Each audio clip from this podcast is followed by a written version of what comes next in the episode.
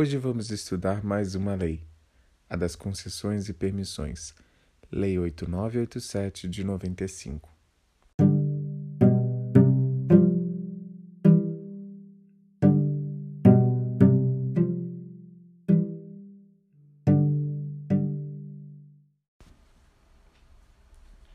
Os primeiros artigos da Lei 8987 compõem o capítulo das disposições preliminares, onde há definições. Ela logo define a concessão e a permissão.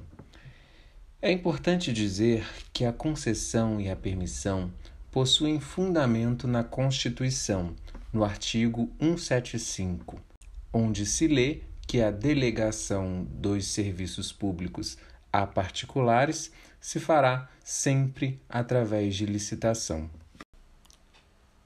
Há três modalidades de delegação a particulares tratadas pela Lei 8987.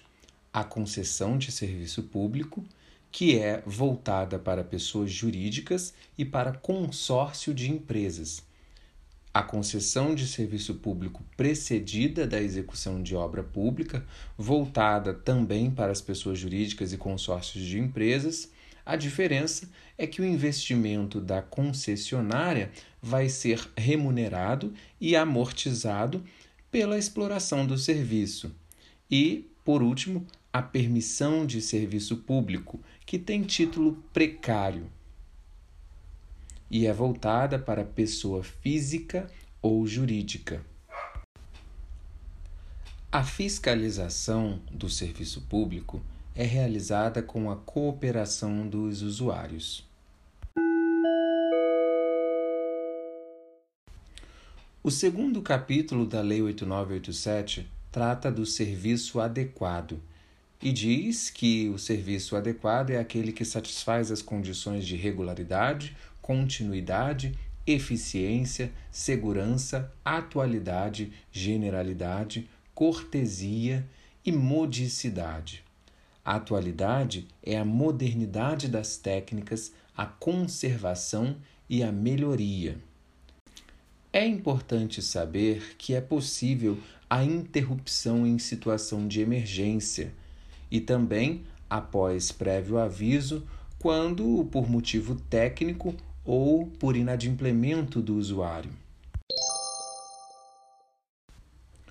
O capítulo 3 traz os direitos e as obrigações dos usuários, descrevendo que eles têm direito a receber um serviço adequado, receber informações para a defesa de seus direitos, eles têm liberdade de escolha entre os vários prestadores, devem levar ao conhecimento do poder público as irregularidades, devem comunicar os atos ilícitos e devem contribuir para a permanência das boas condições. Também está entre os direitos dos usuários que eles podem escolher entre pelo menos seis datas de vencimento de seus débitos. O capítulo 4 versa sobre a política tarifária, impondo que o contrato de concessão deve prever as regras e os mecanismos de revisão das tarifas. O valor das tarifas vai ser estipulado pelo preço da proposta vencedora. Se houver a alteração ou a extinção de qualquer tributos ou encargos legais e essa alteração acabar repercutindo no valor das propostas, haverá a revisão da tarifa, com exceção se essa alteração for no imposto de renda. Se houver a alteração unilateral do contrato, o poder concedente deve logo restabelecer o equilíbrio econômico-financeiro. A tabela com o valor das tarifas e a sua evolução deve ser publicada no sítio eletrônico. Se forem atendidas as condições do contrato, está mantido o equilíbrio econômico-financeiro. Pode haver a existência de receitas alternativas, outras fontes para atender às peculiaridades de cada serviço público. As tarifas podem sim ser diferenciadas, mas isso em função das características técnicas e dos custos específicos. A partir do artigo 14, temos o capítulo 5, trazendo regras sobre a licitação. O capítulo 15 traz critérios para avaliação da melhor proposta. São esses critérios o menor valor da tarifa, a maior oferta, a combinação desses dois, a melhor proposta técnica, a combinação do menor valor da tarifa com a melhor técnica, a combinação da maior oferta com a melhor técnica, a melhor oferta após a qualificação das propostas. O poder concedente recusará propostas que sejam manifestamente inexequíveis ou que sejam financeiramente incompatíveis e terão preferência às empresas brasileiras. Não terá, de regra, não haverá caráter de exclusividade, salvo se de fato houver uma inviabilidade técnica, mas isso deverá ser justificado lá no início, na abertura da concessão. Será desclassificada a concorrente ou concorrente que necessitar de vantagens ou subsídios que os outros não tenham.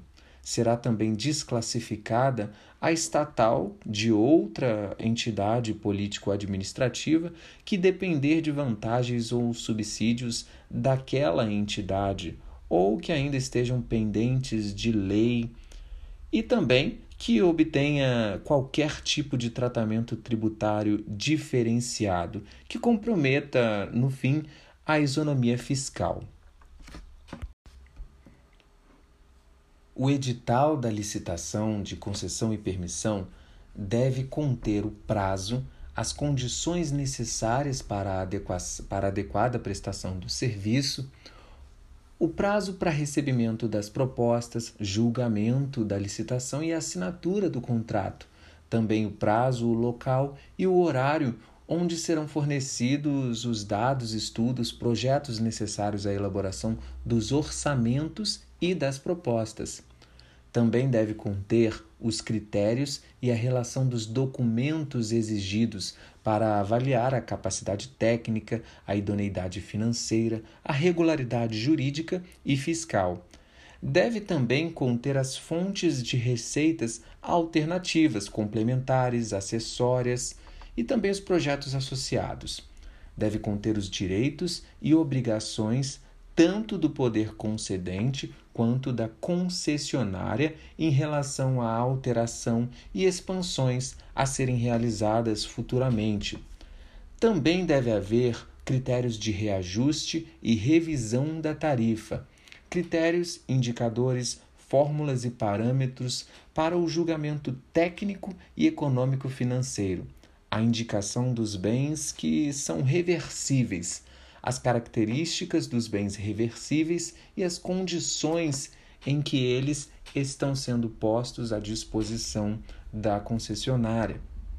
A expressa indicação do responsável pelo ônus das desapropriações da servidão administrativa deve conter também as condições de liderança da empresa responsável no caso de empresas em consórcio nos casos de concessão, a minuta do respectivo contrato conterá cláusulas essenciais do contrato de concessão, lá do artigo 23.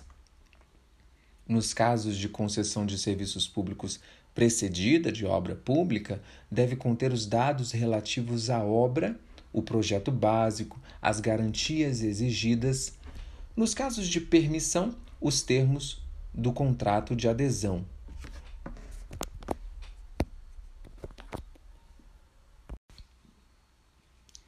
Aqui na Lei de Concessões e Permissões pode haver a inversão da ordem das fases de habilitação e julgamento, e, nesse caso, encerrada a fase de classificação das propostas ou do oferecimento de lances, vai ser aberto o envelope com os documentos habilitatórios. Aquele que atender às exigências será declarado vencedor, mas se a melhor proposta for inabilitada, vai ser convocado o segundo lugar e assim sucessivamente.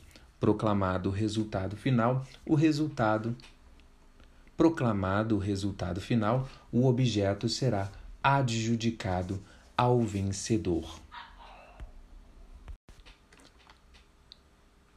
As empresas podem participar em consórcio, mas nesse caso elas devem assumir um compromisso de constituição desse consórcio. Esse compromisso deve ser antes da celebração do contrato. Também elas devem atender à exigência de definir quem é a empresa responsável e também a apresentação de documentos em relação a todas as consorciadas e não somente de uma delas. Também há um impedimento. A empresa que está participando de forma consorciada não pode participar isoladamente e nem em mais de um consórcio. A empresa líder do consórcio é responsável perante o poder público, mas isso sem prejuízo da responsabilidade solidária das demais.